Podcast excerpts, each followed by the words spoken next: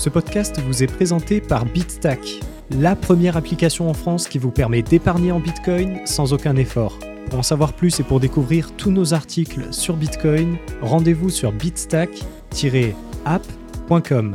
Bonne écoute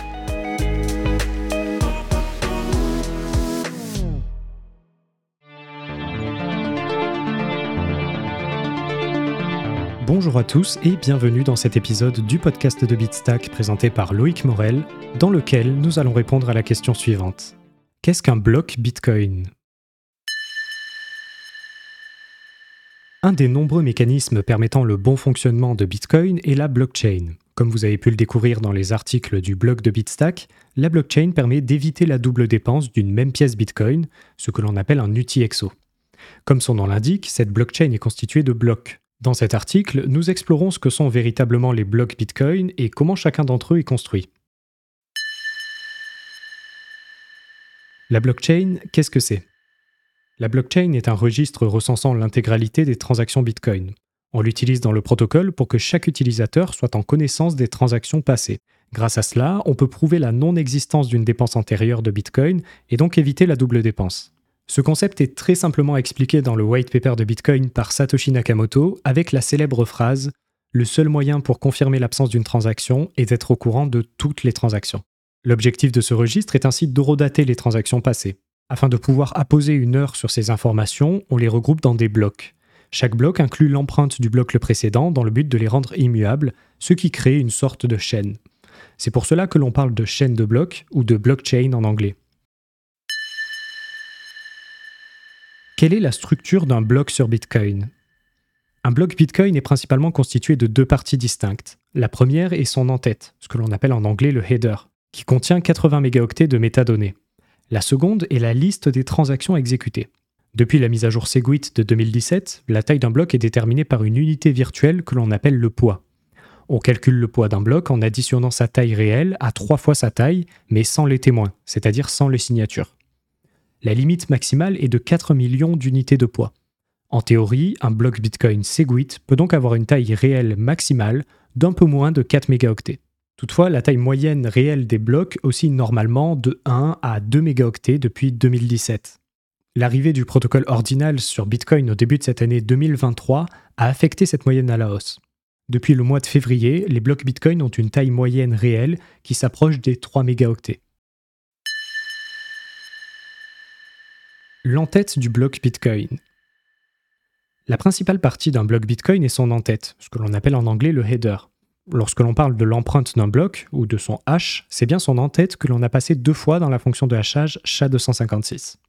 Pour comprendre la composition de l'entête d'un bloc, le mieux est d'en étudier un vrai, vous pouvez retrouver sur le blog de Bitstack le résultat de la commande que j'ai effectuée sur Bitcoin CLI. Donc j'ai effectué la commande get block header sur le bloc 714254 qui a été miné par F2Pool le 15 décembre 2021. Et cette commande, justement, va nous renvoyer certaines informations sur l'entête d'un bloc, et on va les étudier ensemble. Cela va nous permettre de comprendre qu'est-ce qui se passe dans cette entête. Si vous souhaitez faire de même sur votre nœud Bitcoin, vous pouvez lancer la commande get block header suivi de l'empreinte du bloc désiré sur Bitcoin CLI. Grâce à cette commande, nous découvrons plusieurs éléments sur le bloc étudié. Ces informations ne sont pas toutes incluses dans l'entête. La véritable entête du bloc est composée uniquement de six éléments. Le premier élément est la version du bloc, ce que l'on appelle en anglais version. Cela permet de suivre les mises à jour du protocole Bitcoin, tout simplement.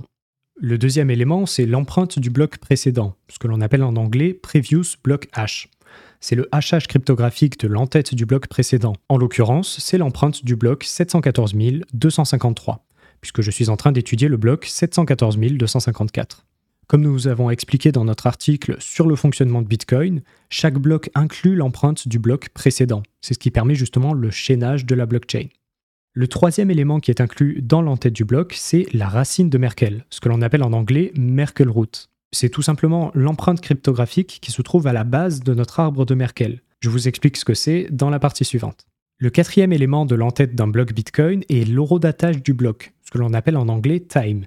C'est une mesure du temps auquel le bloc a été miné selon le mineur. Cette mesure est établie sur l'heure Unix, c'est-à-dire le nombre de secondes écoulées depuis le 1er janvier 1970. Il existe une certaine souplesse sur cette mesure puisqu'il suffit que le rodatage soit supérieur au temps médian des 11 blocs précédents pour qu'il soit valide. Le cinquième élément de l'entête d'un bloc Bitcoin est la cible de difficulté, ce que l'on appelle en anglais bits. C'est un encodage de la cible de difficulté du bloc qui est utilisé dans le cadre de la proof of work. Nous en parlions dans notre article sur la preuve de travail, l'empreinte doit être inférieure ou égale à la valeur cible pour que le bloc soit valide. Enfin, le sixième élément de l'entête d'un bloc Bitcoin est ce que l'on appelle le nonce. C'est l'acronyme anglais de Number Only Used Once, qui peut être traduit en français par nombre utilisé seulement une seule fois. Donc c'est la valeur qui peut être modifiée par le mineur durant la recherche d'un hachage valide pour la preuve de travail. Voilà, donc un en-tête de bloc Bitcoin contient uniquement ces six éléments. Je récapitule, il y a la version, l'empreinte précédente, la racine de Merkel, l'horodatage, la cible de difficulté et le nonce. Toutefois, la commande getBlockHeader dans Bitcoin CLI nous renvoie d'autres informations qui peuvent être intéressantes également à analyser, mais qui ne font pas réellement partie de l'entête en elle-même. Dans ces informations, il y a l'empreinte du bloc, qui est appelée hash. C'est le résultat du hachage cryptographique de l'entête. Si le bloc est valide, cette empreinte doit être inférieure ou égale à la cible de difficulté pour la preuve de travail, c'est-à-dire le minage. Ensuite, cette commande nous renvoie également le nombre de confirmations du bloc. C'est ce qui est noté après confirmations. Cela indique le nombre de blocs valides minés au-dessus de celui-ci au moment de l'exécution de la commande. Ensuite, on a également la hauteur du bloc qui est nommée height. C'est la place du bloc parmi la blockchain. Ici, nous avons le 714 254e bloc de Bitcoin. La commande nous renvoie également le temps médian des 11 derniers blocs, qui est noté derrière median time. C'est l'information qui est utilisée pour vérifier que le redatage du bloc est bien conforme au protocole. On a également le travail accumulé, qui est nommé derrière chain work. C'est la somme du travail de tous les blocs de cette chaîne. Rappelez-vous, la chaîne valide sur Bitcoin est celle disposant de la plus grande quantité de travail accumulé. Et enfin, cette commande nous renvoie également l'empreinte du bloc suivant, qui est noté derrière next block hash. Donc c'est simplement le hachage cryptographique de l'empreinte du bloc suivant. En l'occurrence, c'est l'empreinte du bloc 714 255. Maintenant que nous avons étudié la première partie du bloc, c'est-à-dire son en-tête, voyons ensemble la seconde partie du bloc Bitcoin.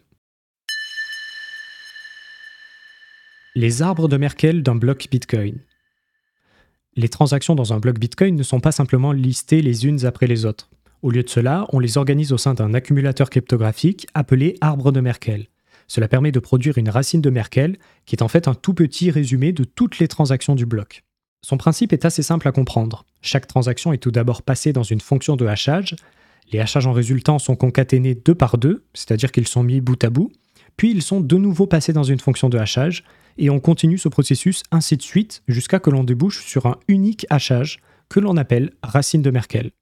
Comme vu précédemment, cette racine de Merkel est ensuite incluse dans l'entête du bloc. Cela permet de représenter toutes les transactions de manière condensée dans l'entête.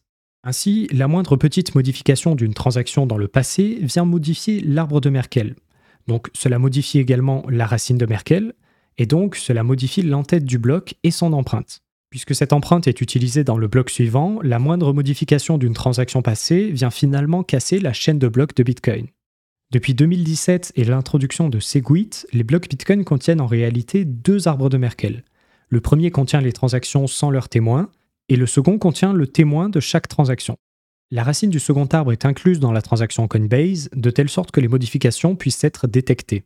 Donc, pour rappel, la transaction Coinbase, c'est la première transaction du bloc Bitcoin. Elle permet au mineur gagnant de récolter les bitcoins qui lui sont dus en récompense de son travail de minage. Elle est composée de la récompense Coinbase, qui émet de nouveaux bitcoins, et des frais de transaction inclus dans le bloc. C'est de cette séparation en deux arbres que vient justement le nom de Segwit, qui est l'acronyme de Segregated Witness, ce qui veut dire en français témoin séparé. Sur le schéma que vous pouvez retrouver sur le blog de Bitstack, on peut observer que les témoins notés WTX disposent de leur propre arbre de Merkel. La racine de cet arbre est mise dans la transaction Coinbase, et les transactions sans leurs témoins disposent elles aussi de leur propre arbre de Merkel. La racine du second arbre est mise dans l'entête du bloc, et ainsi toutes les parties de toutes les transactions du bloc sont condensées dans l'entête. Conclusion. La blockchain est utilisée sur Bitcoin pour éviter la double dépense. Elle agit comme un serveur d'horodatage. Un bloc est ainsi simplement un groupement de transactions Bitcoin avec quelques métadonnées. Sa structure se divise principalement en deux espaces, l'entête et les arbres de Merkel. L'entête d'un bloc est composée de six éléments la version, l'empreinte du bloc précédent, la racine de Merkel, l'horodatage, la cible de difficulté et le nonce. Les transactions, quant à elles, sont regroupées au sein d'un arbre de Merkel. Cet accumulateur cryptographique produit une racine que l'on incrémente dans l'entête du bloc afin de lier le tout.